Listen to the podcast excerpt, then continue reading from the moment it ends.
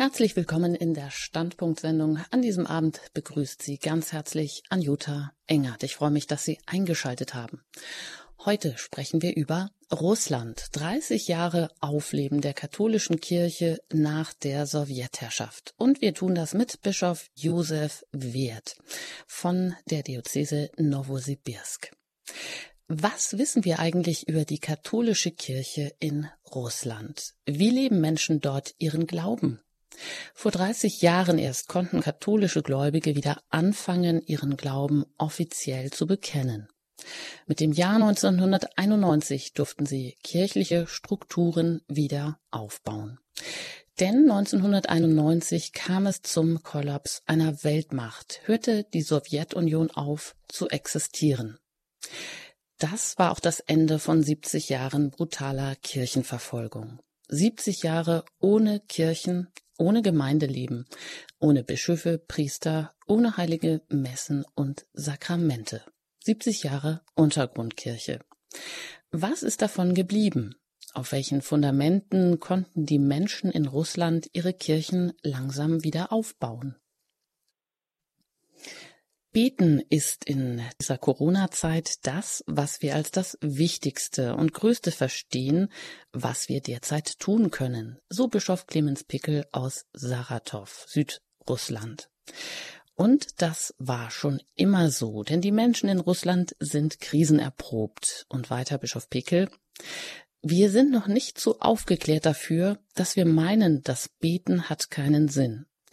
Wenn wir nicht persönlich mit Christus sein können, dann sind diese ganzen Projekte der Kirche für die Zukunft ein Hochhaus, das wir in den Sand bauen. Mittlerweile gibt es sie. Fünf neue Diözesen, also Strukturen, ein Erzbistum in Moskau, vier Diözesen in Russland. Einer, der diese riesigen Diözesen vorsteht, ist Bischof Josef Wert vom Bistum Novosibirsk. Er hat diese Neuerrichtung der katholischen Kirche in Russland als ein vom Himmel geschicktes Geschenk bezeichnet. Und ich freue mich, dass wir Sie heute hier im Standpunkt zu Gast haben. Wir sind verbunden aus Novosibirsk. Einen wunderschönen guten Abend an Sie, Herr Bischof Wert. Guten Abend. Ich darf Sie kurz vorstellen. Sie sind 1952 in Kasachstan geboren. Das ist vielleicht nicht unwichtig, weil Sie ja verschiedene Zeiten auch schon miterlebt haben. Sie waren das zweite durchgelesen, 40 Priester und das heißt, ein Priester kommt fast auf 13.000 Katholiken von insgesamt 518.000 Katholiken. So, das sind jetzt einige Zahlen, zu viele. Deshalb wollen wir Sie fragen, bringen Sie uns ein bisschen Leben an das äh, Zahlengerippe. Wie können wir uns kirchliche Strukturen und das Leben der Gläubigen in Russland, also jetzt sagen wir mal in Ihrer Diözese, überhaupt vorstellen, Herr Bischof Wert? Das können Sie sich nicht vorstellen. Nein, man muss nach Russland kommen und da wenigstens ein paar Jahre verbringen und dann hat man eine Ahnung, äh, was in Russland los ist. Ich kann mich erinnern an eine junge Frau, die Anfang der 90er Jahren äh, nach Sibirien kam. Sie, sie ist von Österreich und gehörte äh, zu, zu, dieser Bewegung Legio Maria. Und sie schrieb dann in die Heimat Briefe anfangs sehr begeisternde Briefe, weil die Menschen sind hier so lieb und wirklich so ist das. Also die Gastfreundschaft der, Russen, äh, der Russen ist ja sehr bekannt in der ganzen Welt, ja. Aber dann langsam hat sie immer äh, besser und mehr verstanden, äh, wie, wie alles ganz anders da ist. Zum Beispiel in Russland damals in den 90 Jahren, aber auch heute noch, wenn man so eine Umfrage macht, dann die meisten antworten, äh, dass die glauben an Gott, ja, die glauben an Gott und äh, sind so sehr offen für den Glauben, aber nur später langsam spürt man, dass nur hinter diesen Worten nichts mehr weiter steht. Also die glauben einfach an Gott, ja, aber äh, die beten nicht, die, die machen überhaupt nichts, äh, was Gott von uns Menschen will. Und so das tut man nur dann langsam so verstehen, was das ist, ja. Und so hat diese junge Frau gerade geschrieben. Also äh, immer mehr und mehr sehe ich die tiefe Wunden, die tiefe Spuren, die die 70 äh, atheistische Jahre hier in Russland hinterlassen haben. Um wirklich die Situation heute richtig so verstehen können, da muss man schon ein paar Jahre in Russland sein. Ja, das können wir jetzt zwar nicht, aber wir hoffen einfach, dass Sie uns doch durch ein lebendiges Zeugnis ähm, ähm, diese ganze Situation näher bringen können. Da bin ich mir doch ziemlich sicher, Herr Bischof Wirth. Ja, also in relativer Freiheit sagen Sie, das können Sie kaum selber glauben, dass Sie sich so als Bischof bewegen können. Jetzt gibt es natürlich schon auch wieder Einschränkungen, wenn wir an Putins Russland denken, sage ich mal, wo ja auch Menschenrechte und Meinungsfreiheit oft mit Füßen getreten werden. Man denke nur an das prominenteste Beispiel der Verhaftung des Kreml-Kritikers Alexei Nawalny. Wie ist das denn? Müssen Katholiken wieder befürchten, ihrer Freiheit beraubt zu werden? Wie schätzen Sie die aktuelle Lage ein? Ja, so ganz reibungslos äh, geht es wahrscheinlich äh, nirgendwo in der Welt. Und äh, auch bei uns in diesen 30 Jahren, ich erinnere mich jetzt an das Jahr 2002, wo ein Bischof äh, und vier Priester ausgewiesen wurden aus Russland. aber das war so kann man sagen, äh, ein einzigartiger äh, äh, Moment hier. Und ich habe noch, wie gesagt, schon immer vor Augen die Zeit des Atheismus, wo wir überhaupt keine Rechten hatten. Und deshalb kann man sich wirklich nur, nur freuen, nur was wir heute haben, ja, welche Freiheiten welche religiöse Freiheiten wir heute äh, haben dürfen. Und das äh, ist wichtiger als alles andere. Hm. Ja, Sie sagen, wir können eigentlich die Situation kaum verstehen, wenn wir nicht selber in Russland waren. Das heißt, wir brauchen einen Blick oder wir brauchen einen, oder was für eine Sichtweise brauchen wir, um Katholiken in Russland zu verstehen. Ich will da vielleicht noch einmal ein paar Vergleichszahlen nennen.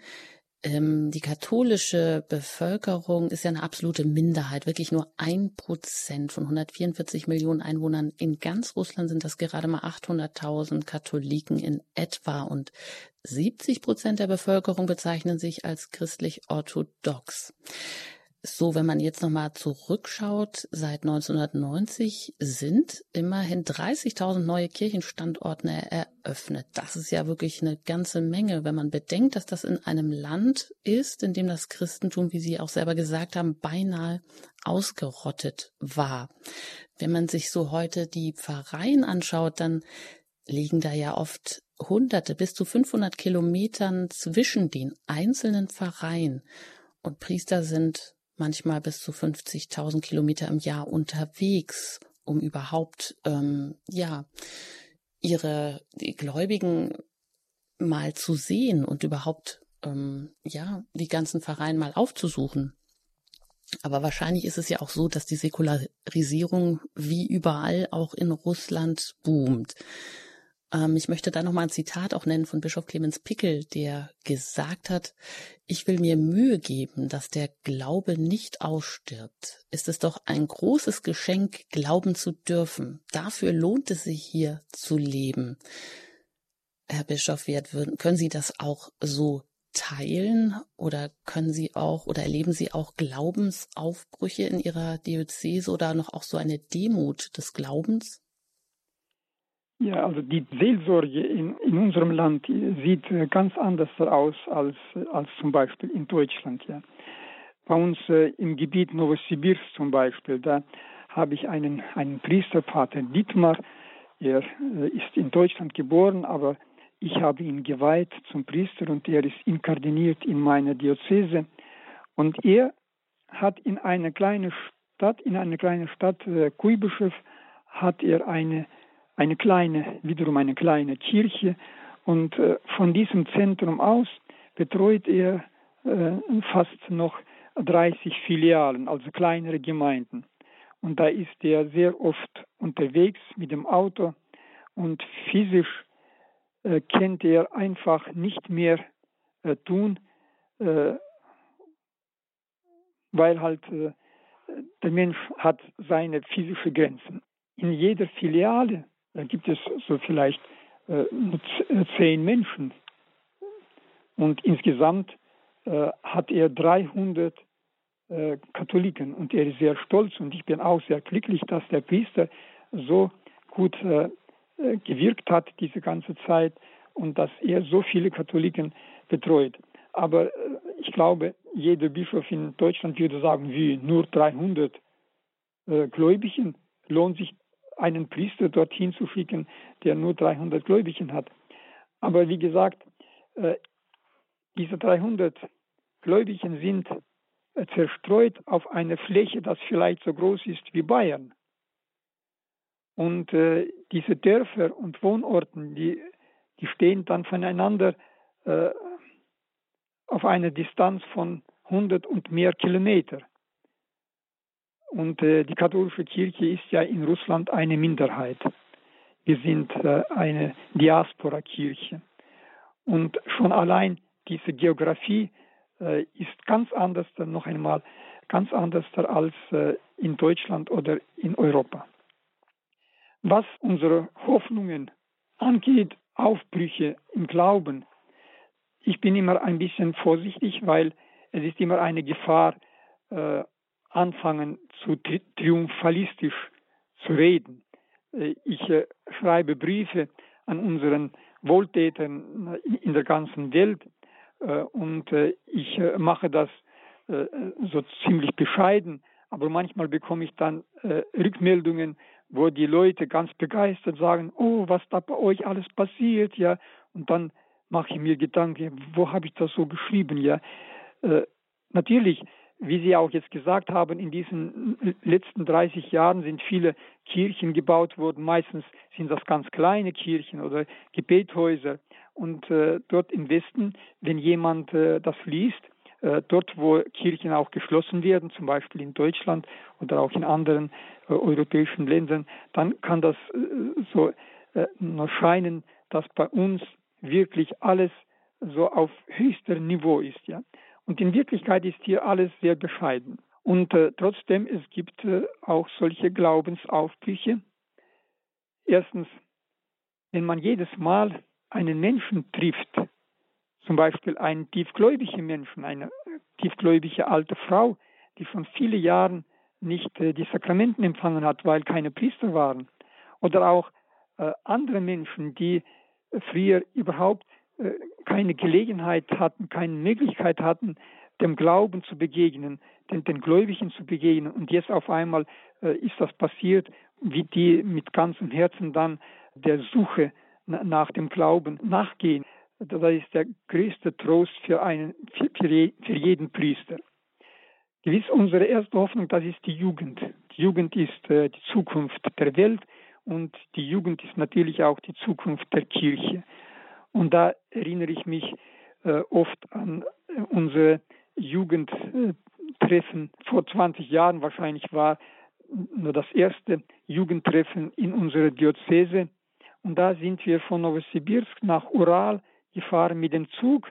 Und wenn man in Russland mit dem Zug fährt, das heißt dann, also man fährt dann 24 Stunden zum Beispiel, ja.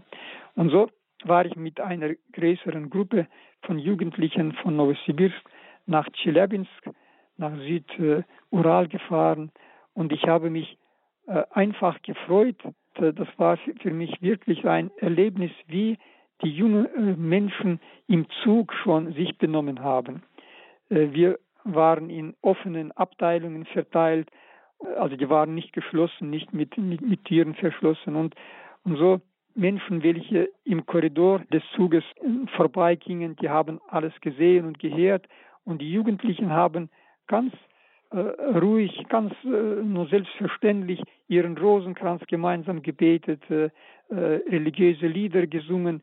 Da habe ich mich so auf den Gedanken, dass äh, als ich so ein junger Mensch war, da hätte ich nicht so frei äh, das machen können. Also da natürlich, das war der kämpferische Atheismus und man war immer ein bisschen vorsichtig, aber dass heute die jungen Leute überhaupt keine Angst haben, sie schämen sich nicht ihr, ihr, ihres Glaubens. Das ist von wirklich ein sehr gutes Zeichen. Also die Jugend, das ist wirklich unsere Zukunft. Sagt Bischof Josef Wert, mit dem ich heute hier in der Standpunktsendung aus Novosibirsk verbunden bin. Dort ist er Bischof von einer der vier Diözesen in Russland und er sagt, er spricht über die Aufbrüche der Gläubigen, der Jugend in Russland. Von einem Jugendtreffen hat er gerade erzählt. Die Jugend ist die Zukunft der Welt und der Kirche. Und wenn Sie das so erzählen, wie die Jugendlichen da einfach äh, den Rosenkranz im Zug gebetet haben, wo sie sehr lange im Zug unterwegs waren, ja, dann ist das vielleicht auch ein Hoffnungszeichen für andere Jugendliche in anderen Kontinenten. Wir sprechen hier heute über Russland, 30 Jahre Aufleben der katholischen Kirche nach der Sowjetherrschaft. Und bevor wir uns weiter den Aufbrüchen widmen, wollen wir auch einen Blick in die Geschichte werfen nach einer Musik. Musik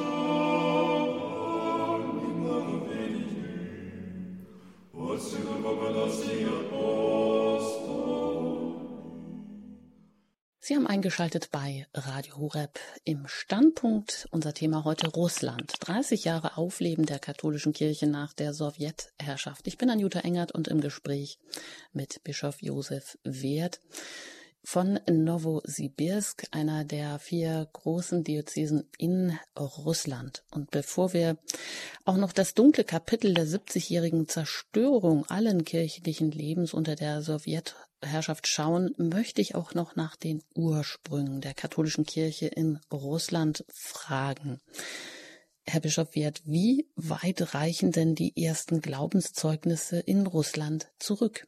Ja, der erste bekannte westliche Missionar in Russland, Adalbert, der spätere Erzbischof von Magdeburg, wurde auf Bitten der Fürstin Olga 961 eingeladen. Die Gläubigen in Russland wussten aber auch von einem anderen Heiligen, der noch viel früher auf dem Boden des späteren russischen Reiches auf der Halbinsel Krim das Martyrium Anfang des zweiten Jahrhunderts erlitten hat. Das war der heilige Clemens. Seine legendäre Geschichte wurde uns Kindern in der Kindheit von unserer Mutter erzählt. Der Legende nach wurde der heilige Clemens an einem Anker im Meer versenkt. Am Meeresboden sei ein Tempel entstanden, in dem seine Gebeine aufbewahrt wurden. Einmal im Jahr, so heißt es weiter, habe sich das Meer auf wundersame Weise geteilt und den Pilgern einen Weg zum Grabtempel ermöglicht. Es wird sogar behauptet, dass einst ein kleines Kind im Tempel von der Mutter vergessen worden und ein Jahr später, als der Tempel wieder zugänglich war für die Pilger, unversehrt herausgekommen sei. Und äh, diese Geschichte hat uns äh, unsere Mutter erzählt. Und äh, genau deshalb, weil das, dieser Heilige war ja äh, auf dem Territorium, das später Russland wurde, ja. Und da kann man sagen, das war schon nicht äh, Geschichte, sondern das war eine Volksüberlieferung. Nach der Annahme des Christentums durch die Kiewer Russ aus Byzanz im Jahr 988. Wir haben ja etwas mehr als vor 30 Jahren, also im Jahre 1988 haben wir ja gefeiert 1000 Jahren der Taufe von Russland. Also nach der Taufe vor 1000 Jahren pflegte Russland weiter ihre Kontakte mit Rom. Die Nikon-Chronik aus dem 17. Jahrhundert ist voll von Berichten über die Kontakte von Fürst Wladimir unter dessen Regierungszeit Russ getauft wurde, mit dem Heiligen Stuhl. Dann auch später, in den 1220er Jahren, äh, operierte eine äh, Dominikanermission in Kiew. 1245, 47 mit einer Mission zum Hauptquartier des mongolischen Khans durch Russ folgten die Franziskaner Russischer orthodoxer Erzbischof Peter war 1245 am ersten Konzil von Lyon anwesend. Der Versuch des Kiewer Metropoliten Isidor, die Kirchen wieder zu vereinen, scheiterte zwar, aber er war Mitglied des Konzils von Ferraro Florenz im Jahre 1438, 1445. In Russland selbst im 12. bis 15. Jahrhundert gab es lateinische Kirchen in Novgorod, in Ladoga, Smolensk und in Kiew. Dann später im Jahre 1684, also im 17. Jahrhundert, wurde in Moskau eine Mission der Jesuiten organisiert, die eine Schule eröffnete, in der sie begannen, nicht nur Kinder von Ausländern, sondern auch Russen zu unterrichten. Katholiken in größeren Zahlen erschienen im russischen Imperium im 18. Jahrhundert. Das waren im Westen und Nordwesten die Polen, die infolge der dreimaligen Teilung Polens Russland einverleibt wurden. Sehr bald verbreitet sich die polnische Bevölkerung in ganz Russland bis hin nach Sibirien und fernen Osten. Fast zur gleichen Zeit mit dem Manifest vom Jahre 1763 lud die Zarin Katharina II. Ausländer ins russische Reich ein, mit dem Angebot, sich niederzulassen, wo sie immer wollen. In vier bis fünf Jahren kamen 28.000 deutsche Einwanderer nach Russland und gründeten an der unteren Wolga 108 Siedlungen, Kolonien genannt. Ein beträchtlicher Teil davon war katholisch. Die Einwanderungswellen dauerten genau 100 Jahre und dank der hohen Geburtsrate lebten in Russland vor dem Ersten Weltkrieg schon zwei Millionen Russlanddeutschen. Infolge der zweiten und dritten Teilung Polens wurden die polnischen Gebiete an Russland übertragen. Ukraine und Litauen mit einer Gesamtbevölkerung von über drei Millionen Einwohnern, darunter fünf lateinische und vier griechisch-katholische Diözesen. So war die Grundlage für die Weiterentwicklung der katholischen Kirche in Russland entstanden. Das Verbot Katharinas II., die Bulle von 1773 vom Papst Clemens XIV. über die Auflösung der Gesellschaft Jesu in Russland zu veröffentlichen, verschaffte den Jesuiten tatsächlich Asyl in Russland. Der General Pater Gruber erhielt Unterstützung vom Zaren Paul I. und hatte einen maßgeblichen Einfluss auf ihn.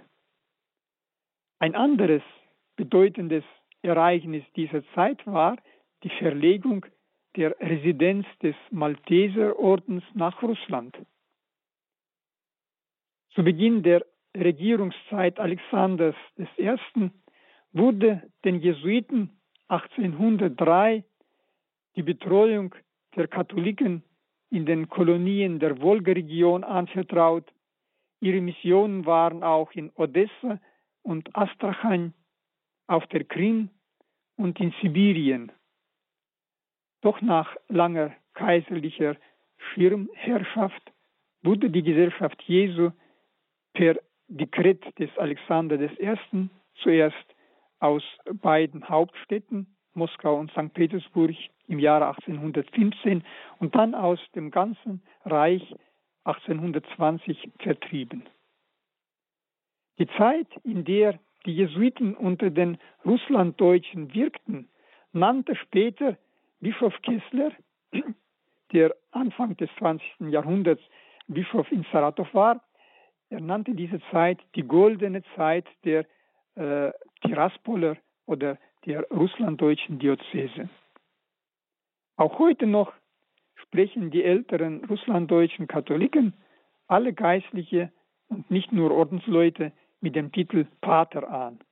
Das ist zu jener goldenen Zeit zurückzuführen. So haben unsere Vorfahren die Jesuiten Patres genannt Pater und so nennen unsere Leute noch heute die Priester Pater. Interessant, ein interessantes Kapitel, was Sie da aufgeschlagen haben über die Ursprünge der katholischen Kirche. in Russland, die ersten Missionare und auch das, was weiter erzählt wurde. Ähm, Herr Bischof, Sie sind ja selber Jesuit und Sie haben jetzt auch gerade eben die interessante Geschichte erzählt oder die interessante Episode, dass eben 1773 die Jesuiten durch eine Bulle aufgehoben, also verboten wurden in Europa. In Russland dagegen haben sie Asyl gefunden weil Katharina II. eben die Veröffentlichung dieser Bulle verhindert hat, verboten hat. Also die Jesuiten hatten dort, wie Sie gerade gesagt haben, auch eine, ein, ein Gold, eine goldene Zeit, wo sie sehr stark auch unter den äh, Russlanddeutschen wirken konnten, unter den Einwanderern und Siedlern in dieser Gegend. Wie sind denn Sie selber auch dazu gekommen, Jesuit zu werden? Ist das auch so einer der bekanntesten Anlaufstellen später dann noch gewesen? Ja, ich bin eingetreten äh, bei den Jesuiten im Jahre äh, 1975. Äh, damals war der Orden in der Sowjetunion im tiefen Untergrund. Äh, die Jesuiten waren ja sehr zahlreich in Polen und in Litauen. Und äh, als dann Litauen zu, zur Sowjetunion gehörte, dann waren ja die Priester überhaupt sehr viele verhaftet und nach Sibirien verschickt. Und, aber dann, als die Priester wieder zurückkamen, nach dem Tod Stalins, äh, als die Lager sich geöffnet haben und äh, viele Priester wurden äh, entlassen, dann sind auch eine ganze Reihe von Jesuiten zurück nach Litauen in ihre Heimat. unter ihnen war zum Beispiel der, spätere Provinzial der litauischen Provinz Pater Jonas Danila, er war im Lager bei Karaganda. Also dort, wo ich geboren war, dort war er im Lager als Gefangener. Nur wir haben einander nicht gekannt. Wir, wir haben uns kennengelernt dann, dann erst im Jahr 1975. Er war mein Magister äh, des Noviziats äh, in Litauen. Das Noviziat, wie auch überhaupt das Leben der Jesuiten, das ist verlaufen im tiefen Untergrund. Bekannt war nur, dass Priester sind. Die KGB wusste natürlich auch, dass diese äh, Priester früher äh, Jesuiten waren, noch vor dem Krieg. Aber dann im Jahr 1945 wurden die Orden verboten in Litauen, im Baltikum. Und dann haben die halt aufgehört. Aber in Wirklichkeit haben die dann nach der Stalinzeit wieder langsam das äh, weitergemacht. Ja, ich bin sehr glücklich und auch stolz, dass ich so eine Gnade, so einen Glück hatte, auf diesen Orden in dieser schweren Zeit gestoßen zu sein. Weil wenn ich alleine ohne Unterstützung eines Ordens dort in Russland in diesen Weiten gelebt und gewirkt hätte, da weiß ich gar nicht, was mit mir passiert wäre, ja. Weil ich war ja bevor mich äh, der Heilige Vater Johannes Paul II., der Heilige, mich äh, berufen hat äh, zum Bischof nach Novosibirsk im Jahr 1991. Vorher war ich Priester im Wolgegebiet. Im Wolgegebiet, wo nach 1938 keine Priester mehr gewirkt haben. Alle waren im Gefängnis und vielleicht nur ganz selten ist mal ein Priester dorthin hingekommen soll in 20 Jahren einmal. Und äh, dorthin kamen dann nach 1972 vielleicht kann man sagen, kamen dann doch eine, eine ganze Reihe von äh, Deutschen von Sibirien, von Kasachstan zurück in, in ihre Heimat. Und als ich äh, im Jahre 1984 nach meiner Priesterweihe zum ersten Mal in das Wolgagebiet kam, da lebten dort im Gebiet Saratov, im Gebiet Volgograd und Samara, da lebten dort von etwa 50.000 Russlanddeutsche. Aber das ist, das war nur vielleicht 10 Prozent von dem, was dort gelebt haben früher vor der Vertreibung. Ja. Und so als Jesuit, da habe ich immer gespürt die Unterstützung des Ordens, auch wenn die KGB versucht haben, auf verschiedene Art und Weise mich einschüchtern und so weiter. Und wenn ich alleine wäre, das wäre, das wäre wahrscheinlich schlimm ausgegangen. Aber so hatte ich immer in meinem Rücken den Orden im Gebet oder auch mit äh, Tat und Rat hat mich äh, der Pater Provinzial unterstützt und so. Noch einmal, ich bin sehr äh, dankbar, dass Gottes Vorsehung das alles so gefügt hat also den Rückhalt durch den Orden und gerade die Jesuiten, die ähm, hier auch wirklich äh, Wichtiges geleistet haben in Russland. Wenn Sie jetzt gerade sprechen über die Anfänge der katholischen Kirche oder wie die sich überhaupt entwickelt hat vom ersten ähm, Missionar Adalbert, es gab ja auch mal wieder Versuche, die Einheit zwischen Ost- und Westkirche wiederherzustellen. Und da gab es immer wieder Versuche und äh, Versuche der Wiedervereinigung.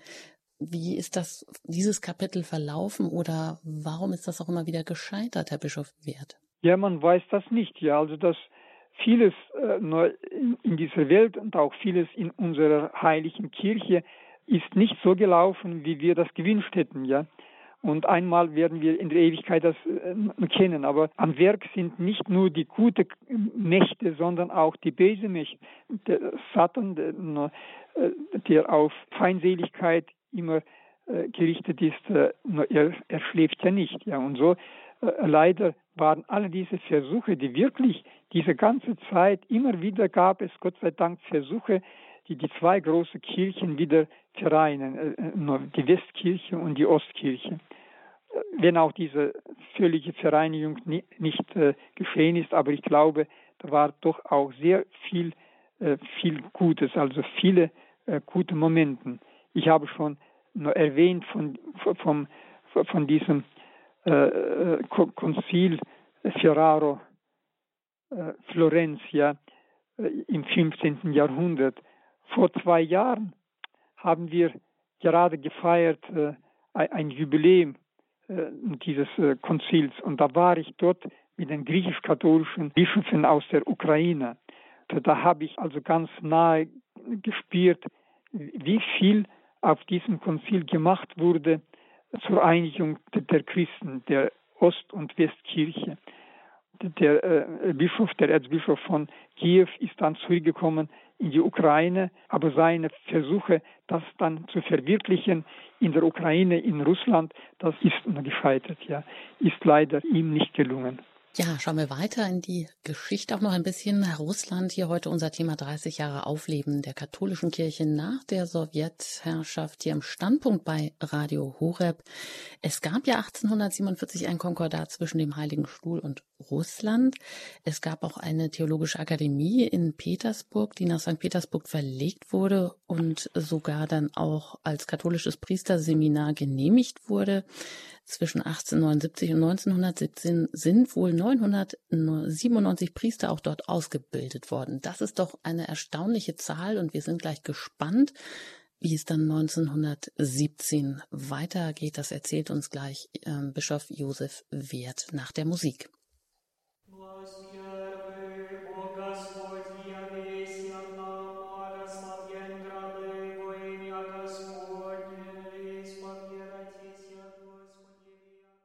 Russland. 30 Jahre Aufleben der katholischen Kirche nach der Sowjetherrschaft. Unser Thema hier heute im Standpunkt bei Radio Horeb. Mein Name ist Anjuta Engert. Ich bin im Gespräch mit Bischof Josef Wert. Er ist Jesuit und heute zugeschaltet aus der Diözese Novosibirsk in Russland. Wir haben schon über die Aufbrüche berichtet, über ihr Leben, auch über ihre Begegnung auch mit den Jesuiten und ähm, vor allem auch über die Ursprünge, über die ersten Missionare und die Situation auch in Russland mit der orthodoxen Kirche.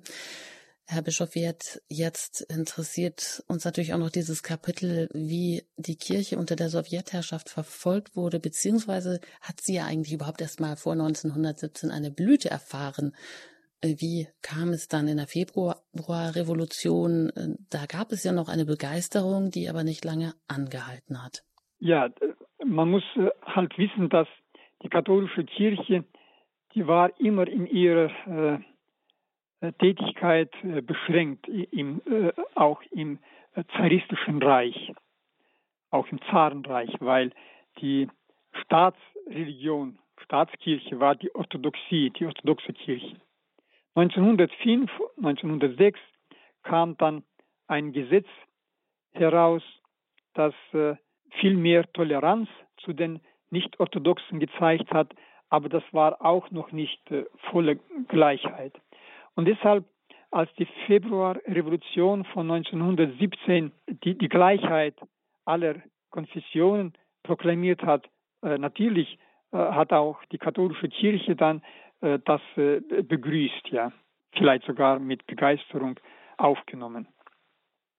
Aber schon sehr bald kam die zweite Revolution, die sogenannte Oktoberrevolution mit den Bolschewiken, mit den Kommunisten.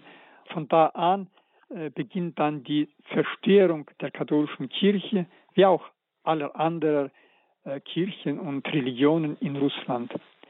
Zu Beginn dieser Zerstörung war eine Kampagne zur Entfernung von kirchlichen Gegenständen, angeblich um hungernden Menschen an der Wolga-Region zu helfen. Erzbischof Cheplak, der Erzbischof von St. Petersburg und Prälat Butkewitsch wurden daraufhin zum Tode verurteilt. Vier Priester und Exarch der griechisch-katholischen Exarchats Leonid Fedorov wurde zu zehn Jahren Gefängnis verurteilt, acht weitere Priester bis zu drei Jahren Haft und so weiter. Die äh, Brutalität der Urteile löste in der Kirche einen weltweiten Proteststurm aus. In einer hitzigen internationalen Situation wurde das Urteil nur in Bezug auf Erzbischof Cheplak verändert. Mit Dekret vom 29. März 1923 wurde sein Todesurteil in zehn Jahre Gefängnis umgewandelt. Im Verhältnis zu den übrigen Angeklagten blieben die Urteile unverändert. Prälat Butkewitsch wurde am 31. März Ostern 1923 erschossen. Äh, wenn man so nimmt, diese Jahre von 1917 bis 1991, dann kann man sagen, äh, die, die erste Hälfte dieser Jahre, das war äh, eine Zeit von brutaler Verfolgung der Kirche. Und die zweite Hälfte, das war schon so eine Zeit, wo die Kirche manchmal auch etwas toleriert wurde, aber dann auch wieder verfolgt wurde. Aber auch diese zweite Hälfte, das war, wo die Kirche äh, nicht ganz frei sein konnte und meistens äh, im Untergrund nur gewirkt hat. Und so nach äh, der Zerstörung der Strukturen der katholischen Kirche hat Rom versucht, doch irgendwelche provisorische Struktur im Untergrund aufzubauen.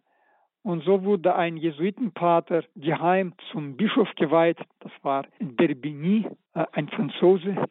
Zweimal kam er in die Sowjetunion, wahrscheinlich als Vatikandiplomat, im Jahre 1926. Bei diesem Besuch hatte er wirklich im Untergrund, also ganz geheim, so dachte er wenigstens, die Strukturen der katholischen Kirche in Russland neu organisiert.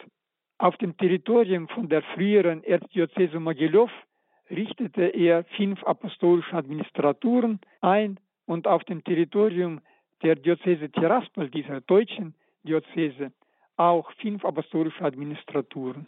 Äh, Bischof Verbini weihte heimlich auch vier Bischöfe, aber die Hoffnungen von Bischof Erbeni dass äh, die sowjetische Regierung wird bald die Bischöfe anerkennen und vielleicht auch diese Struktur äh, darf wieder ganz legal wirken.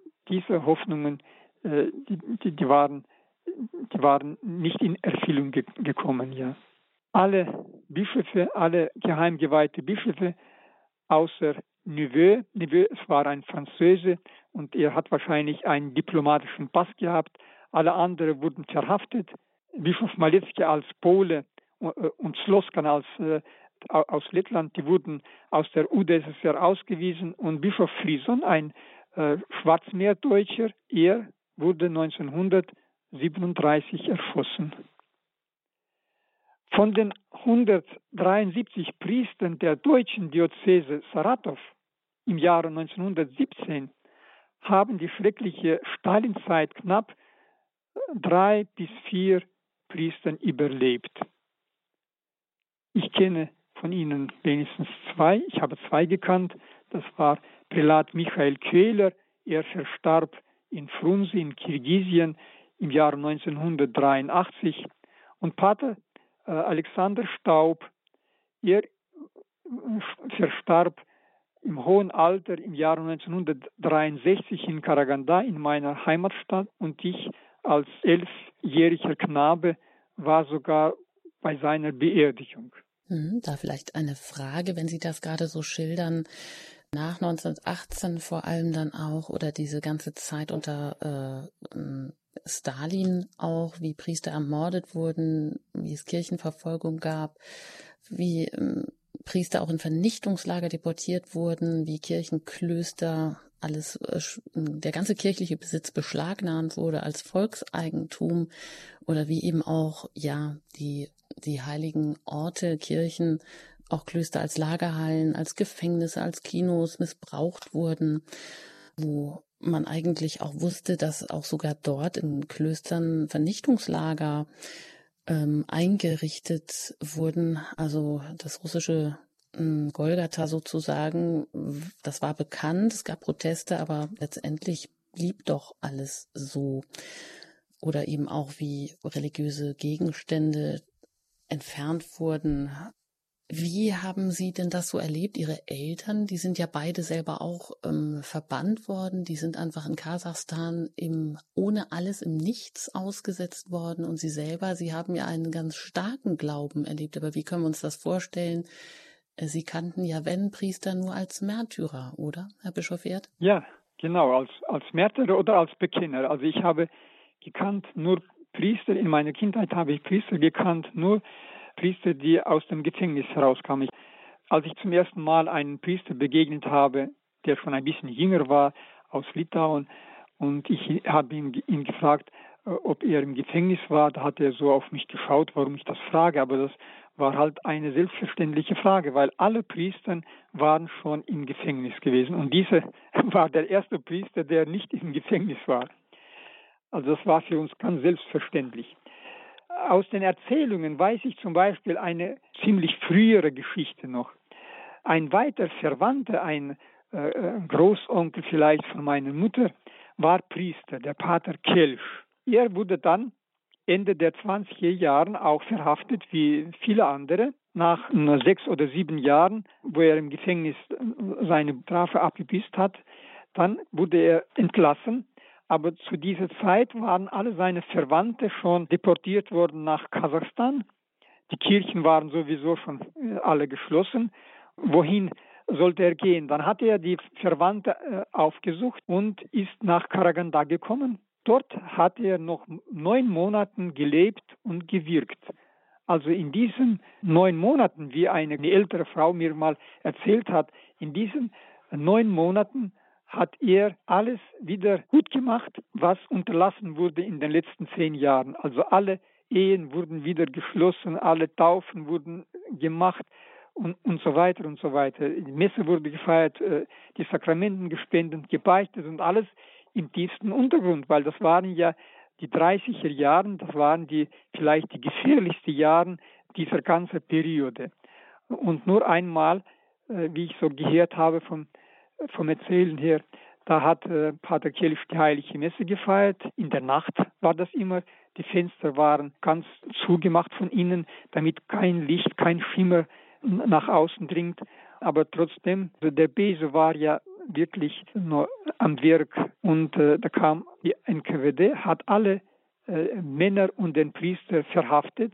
Die Frauen wurden nicht, hat man nicht äh, verhaftet. Und so hat man dann nichts mehr von ihnen gehört.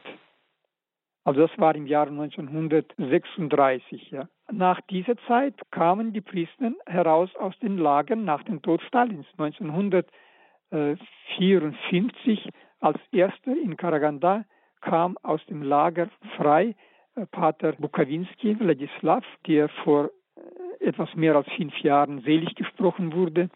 Und er hat dann ab 1954 in Karaganda erfolgreich gewirkt. Später kamen auch andere Priester heraus. Und ich wurde gerade um diese Zeit getauft vom Pater Bukawinski. Ich war ein kleines Kind. Mich haben eigentlich schon getauft meine Eltern. Aber damals waren die Priester nicht so überzeugt, ob die Gläubigen das richtig gemacht haben. Die haben natürlich nachgefragt und haben die gesehen, dass manche wirklich äh, die Taufe nicht gültig gespendet haben. Und deshalb wurde getauft mit der Meinung, wenn du noch nicht getauft bist. Da wurde ich auch, also noch einmal sozusagen getauft. Ja. Ich kann mich an diese Zeit noch gut erinnern. Das war so eine wirklich eine Aufbruchszeit. Das waren ja damals Tausende äh, Gläubigen, Tausende Katholiken, wie ein Priester äh, mir später erzählt hat, dass er in einer Siedlung in Kasachstan, im Nordkasachstan, in einer Siedlung, wo sehr viele russlanddeutsche Katholiken lebten, hat er einmal an einem Tag, glaubt, glaubte er, so vielleicht etwa 1000 Menschen getauft.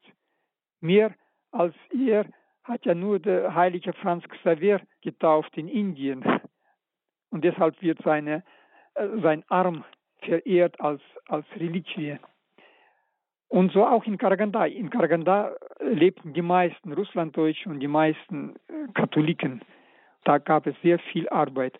Ich äh, kann mich noch vielleicht aus der früheren Kindheit nur so, noch nicht mehr so ganz klar äh, erinnern, äh, aber doch, ich, ich, habe das noch so ein bisschen vor Augen. Und dann später, Ende der 50er Jahre, Anfang der 60er Jahre, das kann ich mich noch sehr gut äh, erinnern. Gerade Ende der 50er Jahre oder zweite Hälfte der 50er Jahre war eine ziemlich äh, große Toleranz gegenüber den Gläubigen. Da hatten wir in Karaganda, dort wo wir gewohnt haben, in diesem Bezirk, hatten wir sogar ein Haus, das war ein, ein Familienhaus. Eine Familie hat da gewohnt, Familie Becker, aber die haben ein größeres Zimmer angebaut und das war unsere Kirche. Und ich als Kind ich bin immer so zur Kirche gegangen. Das war ja noch, noch vor dem Zweiten Vatikanischen Konzil. Es, war, es gab noch keine Konzelebration. Jeder Priester hat seine Messe alleine gefeiert. Und weil damals sehr viele Priester aus dem Gefängnis herauskamen, da gab es auch mehrere heilige Messen. Ich kann mich erinnern, wenn die Mutter morgens früh aufstand und ging zur Messe und die kleine Schwester dann weinte und auch mit wollte zur Messe und die Mutter hat sie dann beruhigt und hat gesagt, äh, du kannst dann äh, zur Drittmesse gehen. Also nicht jetzt die erste Messe, sondern zur dritten Messe. Und das hat die, die kleine Schwester dann beruhigt und äh, ist sie wieder schlafen gegangen mit den Worten, ich gehe dann zur Drittmesse. Und so die, diese Zeit, das war eine sehr fröhliche, freudige Zeit, ja. Und überhaupt, ich muss sagen, dass für uns Kinder war unser Glaube im Kommunismus ganz voll mit Freude. Wir haben wahrscheinlich diese Gefahr nicht so stark äh, verspürt wie die Erwachsenen und das hätte auch uns keine äh, Gefahr gebracht, keine Strafe gebracht, weil die Erwachsenen, die hätten sogar ins Gefängnis kommen können und deshalb hatten die schon wahrscheinlich immer auch, auch Angst äh, im Inneren gehabt. Aber wir Kinder, wir haben dann auch sehr leicht unseren Glauben Zeugnis ablegen können von, unserem Glauben in der Schule. Ich ging in die Schule, die dort gerade stand, wo wir russlanddeutsche Katholiken die Mehrheit waren und äh, wir haben dann oft äh, in der Schule auch unseren Glauben äh, bezeugt, ja. Und die armen Lehrer, die waren manchmal äh, wirklich äh, nur fast verzweifelt, weil die mussten irgendwelches Programm erfüllen, dass sie atheistische äh, Arbeit äh, geführt haben, gemacht haben. Aber die wussten, wenn die anfangen, dann die Schüler, die können dann äh, so antworten, dass, äh, dass äh, es noch nicht äh, klar ist, wer, wer gewonnen hat. ich kann mich erinnern an so einen Vorfall. Einmal kam die stellvertretende Direktorin der Schule in eine Klasse und hat gesagt, Kinder, ich weiß, dass manche von euch in die Kirche gehen und ich will mit euch sprechen. Kommen Sie mit mir in, in, mein, in mein Office, in mein Büro. Und sie ist gegangen und die ganze Klasse ist aufgestanden, ob schon sicherlich die Hälfte vielleicht war katholisch oder noch weniger, aber alle anderen sind auch aufgestanden und sind mitgekommen mit den Katholiken. Und äh, das Büro äh, der Lehrerin war so klein, als sie äh, sich dann umdrehte und gesehen hat, dass die ganze Klasse gekommen ist, dann hat sie schon ganz anders gewirkt, ja. Und sie hat dann äh, nicht viel da rumgeschimpft, sondern hat gesagt, ja gut, gut, gut, gehen Sie nur, gehen Sie nur jetzt zurück in die Klasse und lernen Sie weiter. Und am nächsten Tag kam ein Mädchen, das äh, äh an, an, diesem Tag gerade krank war. Und äh, die, die, die Freundinnen haben dann erzählt, gestern hat die stellvertretende Direktorin uns zu sich verlangt und so weiter und haben das alles äh, mit Emotionen so erzählt. Und dann hat das Mädchen gesagt, ah, wenn ich das gewusst hätte, da wäre ich auch mit Fieber in die Schule gekommen.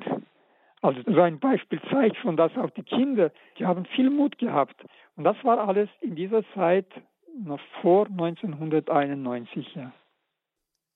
Hm, das sind bewegende Geschichten, die Sie da erzählen, auch über den Mut der Kinder und wie sie auch Glauben erlebt haben als Kinder, dass auch unter dem Kommunismus das durchaus auch für Sie als Kinder mit Freude versehen war oder wie Sie erzählt haben von der Schwester, dass Sie dann irgendwann später als ähm, Priester aus der Gesch Gefangenschaft entlassen waren oder die, die es zumindest auch überlebt haben, dass die dann auch wirklich mehrere Messen dann gefeiert haben oder dass es sogar drei Messen gab, also dass auch vieles nachgeholt wurde sozusagen.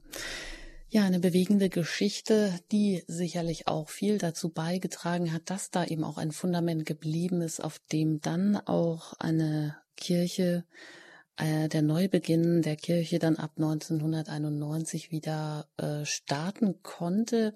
Darüber erfahren wir gleich mehr direkt von Bischof Josef Wirth nach einer Musik.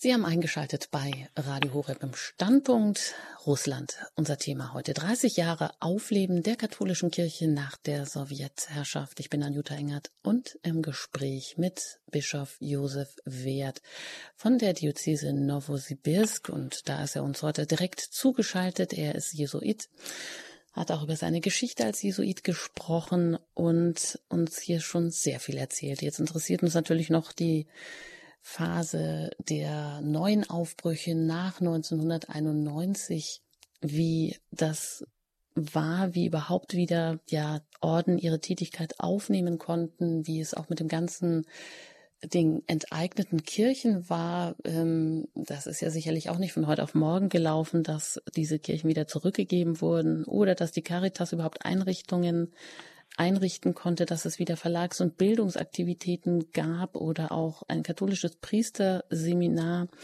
oder dass auch Orden wieder Fuß fassen konnten. Ja, der Neubeginn vor 30 Jahren. Wie ist der vonstatten gegangen? Auf welchem Fundament konnte der Glaube überhaupt aufbauen, Herr Bischof Wert? Ja, die allgemeine Demokratisierung des Lebens in der UdSSR zu Zeiten der Perestroika veränderte die Position der katholischen Kirche in der UdSSR.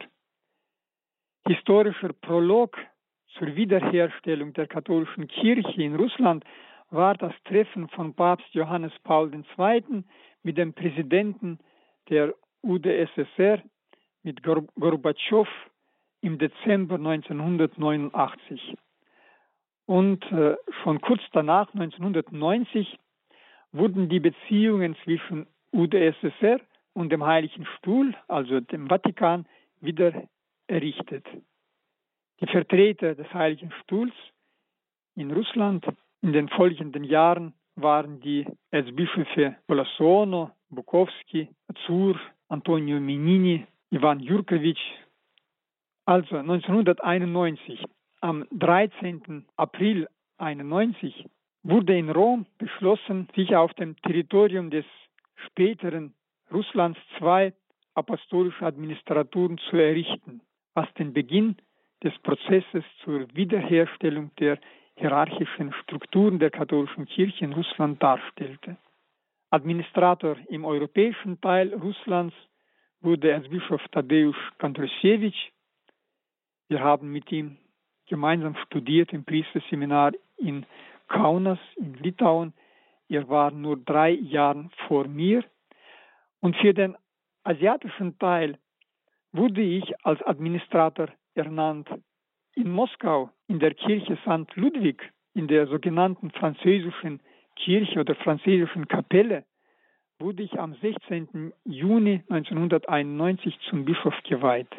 Und von da an hat eine ganz neue Geschichte der katholischen Kirche angefangen. Eine ganz neue Seite wurde geöffnet in dieser Geschichte. Die römisch-katholische Ordenstätigkeit wurde wieder erlaubt und aufgenommen. Neben der Mission der Assumptionisten, die Franzosen, die diese Kirche betreut haben, auch in der kommunistischen Zeit, das waren äh, hauptsächlich äh, Assumptionisten.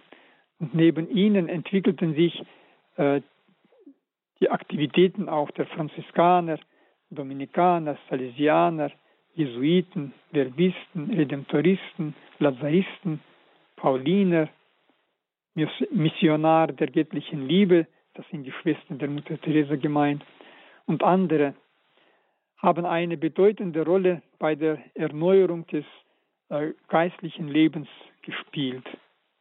Auch Laienbewegungen sind in Russland erschienen, Communione e Liberazione, die Fokularen, das Neokatechumenat und die prägen das katholische Leben in Russland auch heute noch. Die Verlags- und Bildungsaktivitäten der Katholiken wurden in Russland wieder aufgenommen. Wieder werden katholische Publikationen herausgegeben, liturgische, theologische und geschichtswissenschaftliche Bücher in russischer Sprache erscheinen. Ich kann mich erinnern, wie in Litauen, in diesem katholischen Land, in der Vergangenheit war das eine Republik, eine sowjetische Republik in der Sowjetunion. Wie schwer war es, eine Erlaubnis zu bekommen, dass man zum Beispiel ein Gebetbuch neu herausgeben konnte oder einen liturgischen Kalender drucken kann. Das, das war eine, eine ganze Geschichte, bis man diese Erlaubnis durch die KGB äh, bekommen hat.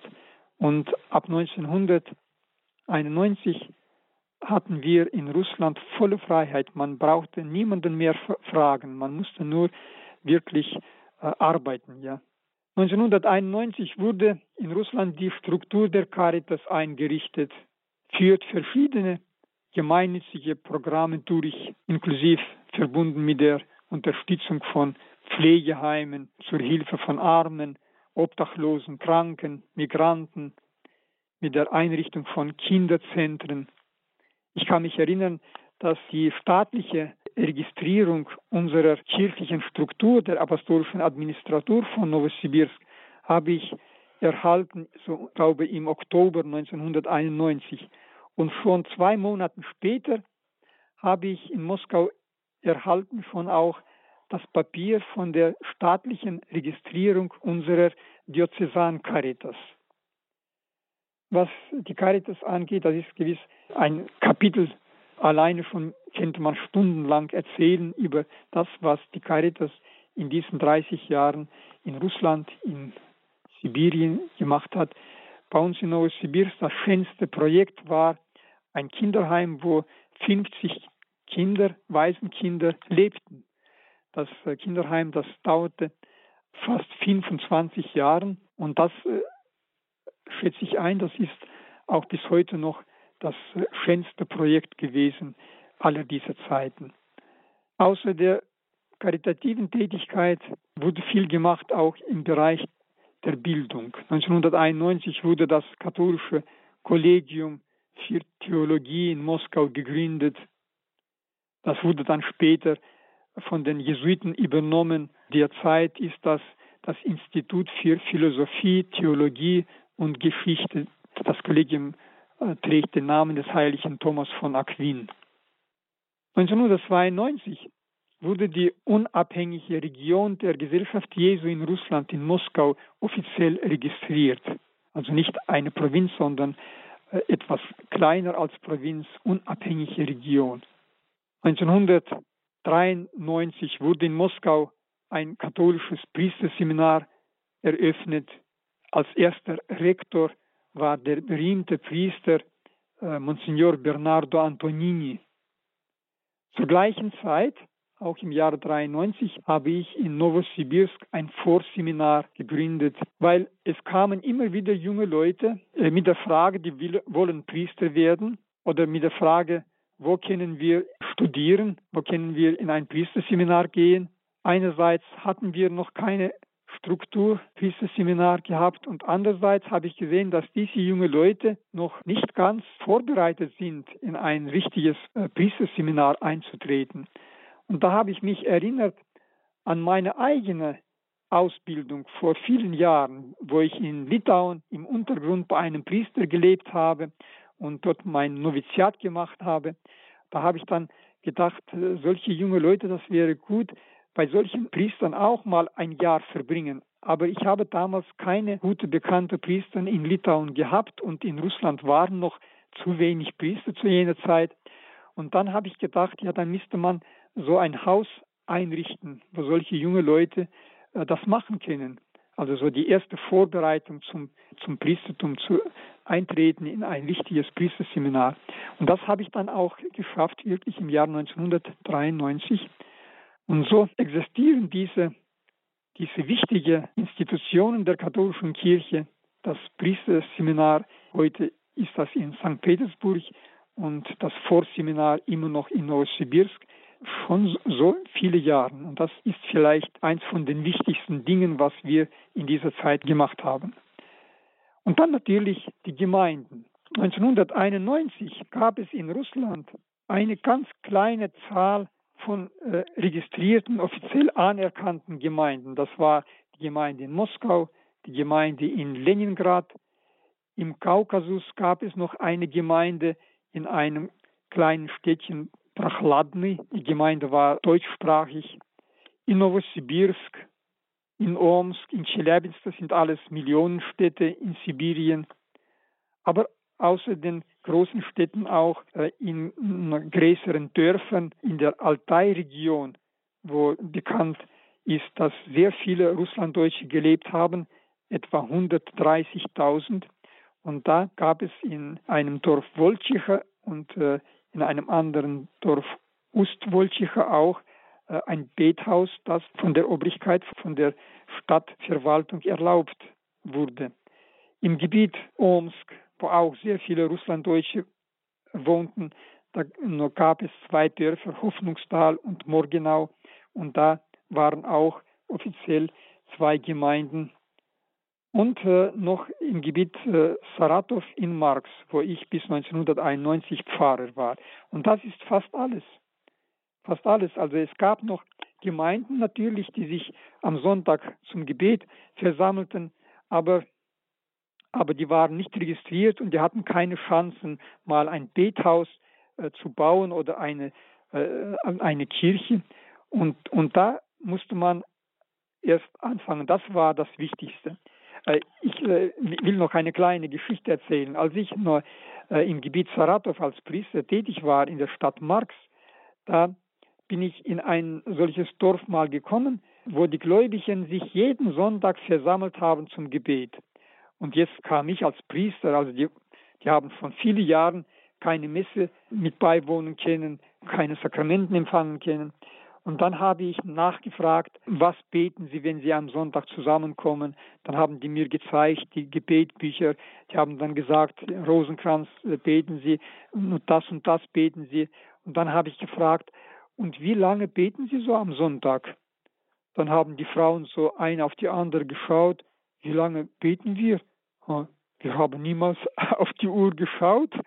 Dann hat eine gemeint, ja, vielleicht eine Stunde, die andere nein, also viel länger, zwei Stunden. Und die dritte hat gesagt, nein, wir, wir beten drei Stunden. Und dann, also niemand konnte wirklich die Zeit sagen. Und dann hat eine Frau äh, eine richtige Antwort gefunden. Die hat gesagt, bis die Tante Regine nicht umfällt. Also das so extreme Beispiele vielleicht, aber das ist auch, also heute, wenn ich mich erinnere an diese Menschen, ja, die, die diese äh, ganze Zeit ohne Priester, ohne Kirche sich versammelten jeden Sonntag wie eine strenge Pflicht und haben mit Inbrunst gebetet. Und äh, wenn heute gefragt wird, wie ist das gekommen, dass auf einmal die Kirche in Russland, in, in der ehemaligen Sowjetunion, die Freiheit bekommen hat, ja, und niemand kann antworten darauf, ja. Und dann äh, würde ich sagen, ja, also das Wichtigste, was da geholfen hat, das war das Gebet dieser Menschen. Diese Menschen. Und nicht nur das Gebet, sondern auch das Leiden, was die Menschen durchgemacht haben. Äh, mhm. Und da will ich mich auch wieder mal erinnern an ein Beispiel. Das war ein ergreifendes Beispiel. Als ich im Jahre 92 äh, nach Magadan gefahren war, Magadan, das ist ganz im äh, Ostnorden. Magadan, das war ein Lager, ein Vernichtungslager, kann man sagen. Ja, da offiziell äh, ist nachgewiesen, dass, dass dort in diesem Lager in der Stalinzeit etwa eine Million Menschen ums Leben gekommen sind. Im Jahr 92 war ich zum ersten Mal dort. Äh, dort hat sich eine kleine Gemeinde schon versammelt, gebildet. Da sind wir auch in ein Lager, vielleicht 100 Kilometer von der Stadt Magadan, geflogen mit, mit einem Hubschrauber. Da war ich äh, also wirklich ganz erschüttert und nicht nur ich, sondern alle, die mit mir dort waren. Wir, wir konnten dann sehen, alles, was geblieben war von dem ehemaligen Vernichtungslager. Besonders ein Bild in einer Zelle, wo die Sträflinge büßen mussten. Und der Begleiter hat uns alles erzählt, wo was war, ja. Und dann habe ich mir so diese Zelle angeschaut ganz hoch oben war ein kleines, ganz kleines Fensterchen mit dicken eisernen Stäben. Ich habe mir dann vorgestellt, dass vor vielen Jahren in diesem Zelle, in diesem kleinen Zimmerchen da ein Sträfling war. Und da habe ich so überlegt, wie das ihm ging. Und ich habe gedacht, das war vielleicht ein Priester, weil unser Begleiter hat uns gesagt, dass hier viele Priester waren, auch viele katholische Priester waren. Und da habe ich mir vorgestellt, dass so ein Priester da war und was er gemacht hat, was er gespürt hat, was er, er gedacht hat. Und da habe ich dann gleich gedacht, ja, er hat hier gebetet, natürlich. Was macht man noch in so einer Zelle? Das Fensterchen, das war wie eine Ikone, wie ein Fenster zum Himmel. Ja, man hat nur so ein kleines Stück Himmel gesehen. Da habe ich gedacht, um was hat er gebetet? Wahrscheinlich, er hat gebetet für sich und für seine Freunde, dass Gott ihnen die Gnade schenkt, die Stärke, die Kraft schenkt, auszuhalten bis am Ende. Und dann wahrscheinlich auch für die Feinde hat er gebetet. So hat ja schon Jesus seine Schüler, seine Apostel belehrt. Man muss auch für die Verfolger und Feinde beten.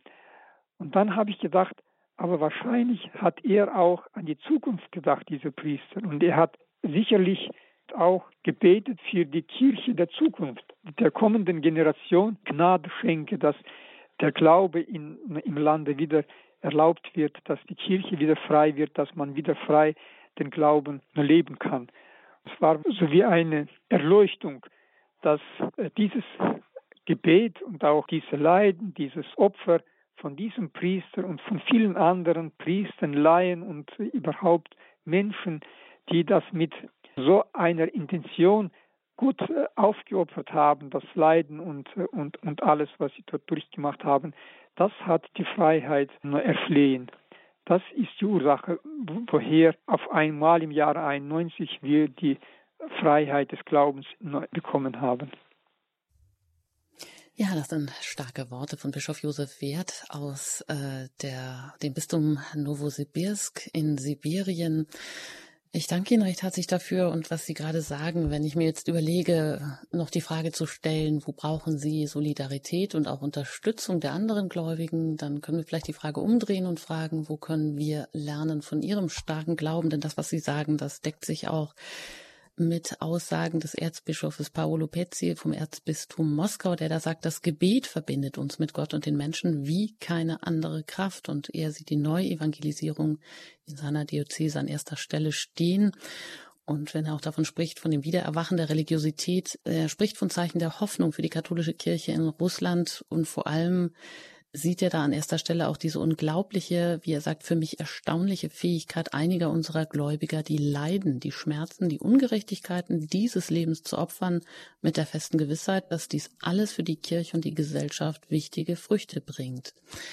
Das ist ja etwas, was bei uns hierzulande nicht besonders populär mehr ist in der Kirche und ja, wer das so unterstützt hat, ist ja auch Johannes Paul II. wie kein anderer ähm, der ja auch wieder vieles ins Leben gerufen hat, dem leider ein offizieller Besuch zu Lebzeiten ähm, in Russland verwehrt geblieben ist. Papst Benedikt konnte das 2009 nachholen. Zum Abschluss, Herr Bischof Wert, wie sehen Sie die Zukunft der Aufbrüche der katholischen Kirche in Russland? Was wünschen Sie sich da? Wofür beten Sie? Ja, also das wird oft, äh, diese Frage wird oft gestellt, ja, also die Zukunft. Und dann muss ich sagen, im Jahre 91, da habe ich solche unterschiedliche Gefühle gehabt. Einerseits diese Freiheit auf einmal und andererseits gerade um diese Zeit hat angefangen diese große Welle der Auswanderung unserer Russlanddeutschen. Äh, zu jener Zeit im Jahre 91 in Westsibirien, dort wo jetzt unsere Diözeseverklärung des Herrn ist, 90 Prozent wahrscheinlich der praktizierenden Katholiken, das waren Russlanddeutsche. Und die sind weggegangen. Also diese, das war für die Kirche der größte Verlust. Also wir haben in kurzer Zeit diese aktive Katholiken, dieses Fundament verloren. Ja.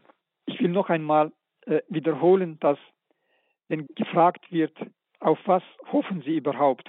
Was für Hoffnungen haben Sie für die Zukunft? Dann erstens, was ich schon gerade jetzt erzählt habe, wir hoffen auf das Gebet und Opfer der Märtyrer des 20. Jahrhunderts. Wir sprechen diesen Satz aus, dass wir bauen heute auf dem Fundament der Märtyrer des 20. Jahrhunderts, so wie Tertullian in den ersten christlichen Jahrhunderten gesagt hat, das Blut der Märtyrer ist Samen neuer Christen. Und so ähnlich ist das heute. Im Jahre 91, als ich nach Sibirien kam, es war ja gar nicht so wunderbar. Also ich kam nach Novosibirsk und auf dieser Fläche von 14 Millionen Quadratkilometern von Ural bis Kamtschatka, das war die größte kirchliche Provinz weltweit. Auf dieser Fläche waren drei katholische Priester. Und da konnte man ja gar nicht so begeistert und tüchtig anfangen zu arbeiten. Man wusste gar nicht, was man machen kann mit drei Priestern. Und so habe ich manchmal gedacht, also wenn ich ein Manager wäre mit solchen Vorlagen, dann müsste ich das alles aufgeben, ja, müsste ich alles liegen lassen und irgendwo nach Westen fliehen, dort wo man wirklich Kapitalismus äh, erlebt und äh, ich äh, als Manager mich äh, entwickeln könnte. Aber weil ich halt kein Manager bin und bin, bin gekommen nach Sibirien, um die Kirche und das Reich Gottes auf Erden aufzubauen, und dann hängt das nicht von mir ab. Und dann ist das nicht einfach ein Business, sondern was ganz anderes. Und da muss man ganz anders denken. Also wenn Gott das wollte, wenn Gott mich berufen hat und mich nach Sibirien geschickt hat, er wird auch dann alles andere, was noch fehlt, uns geben. Und das, das ist natürlich äh, das Erste. Ohne den könnte man gar nicht hier anfangen. Also Vertrauen auf Gottes Vorsehung, auf Gottes Gnade. Er wird uns begleiten und uns alles geben, was wir notwendig haben. Das Fundament, auf dem wir bauen, sind die Märtyrer des 20. Jahrhunderts. Wir haben jetzt gerade viel gesprochen über das Gebet. Also das Gebet war so wichtig und ist immer noch so wichtig. Und da will ich Sie bitten, alle, die mich auch jetzt gerade äh, zuhören, ein Vater unser äh, auf diese Meinung zu beten, dass, dass die Kirche in diesem Land, das 70 Jahren äh, vom kämpferischen, aggressiven Atheismus umgeben war, dass, dass sie wirklich äh, wieder heute zum vollen Leben kommt. Vater unser im Himmel, geheiligt werde dein Name dein Reich komme, dein Wille geschehe, wie im Himmel so auf Erden. Unser tägliches Brot gib uns heute und vergib uns unsere Schuld, wie auch wir vergeben unseren Schuldigen. Und führe uns nicht in Versuchung, sondern erlese uns von dem Bösen. Amen. Der Herr sei mit euch. Und mit deinem Geiste. Der Name des Herrn sei gepriesen. Von nun an bis in Ewigkeit.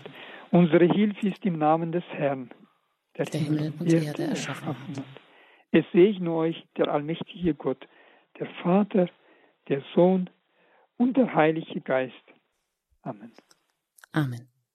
Ein ganz herzliches Dankeschön an Bischof Josef Wert aus Novosibirsk in Sibirien, dass Sie heute hier für uns über Russland gesprochen haben. 30 Jahre Aufleben der katholischen Kirche nach der Sowjetherrschaft und da auch Ihre ganz persönliches Zeugnis mit hineingegeben haben. Alles Gute Ihnen und ich möchte sagen, wir denken weiterhin an Sie im Gebet.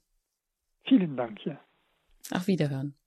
An okay. dieser Stelle noch der Hinweis, diese Sendung, die können Sie bei uns natürlich in der Mediathek nachhören, wenn Sie das mögen oder sich auch einen Mitschnitt auf CD bestellen. Sie können direkt online auf unserer Homepage das tun. Im Podcast-Angebot finden Sie dann diese und andere Sendungen zum Nachhören. Wenn Sie einen Mitschnitt bestellen wollen, können Sie das zu den üblichen Bürozeiten tun unter der Nummer, das ist die 08328 921 120. Dort erreichen Sie den CD-Dienst.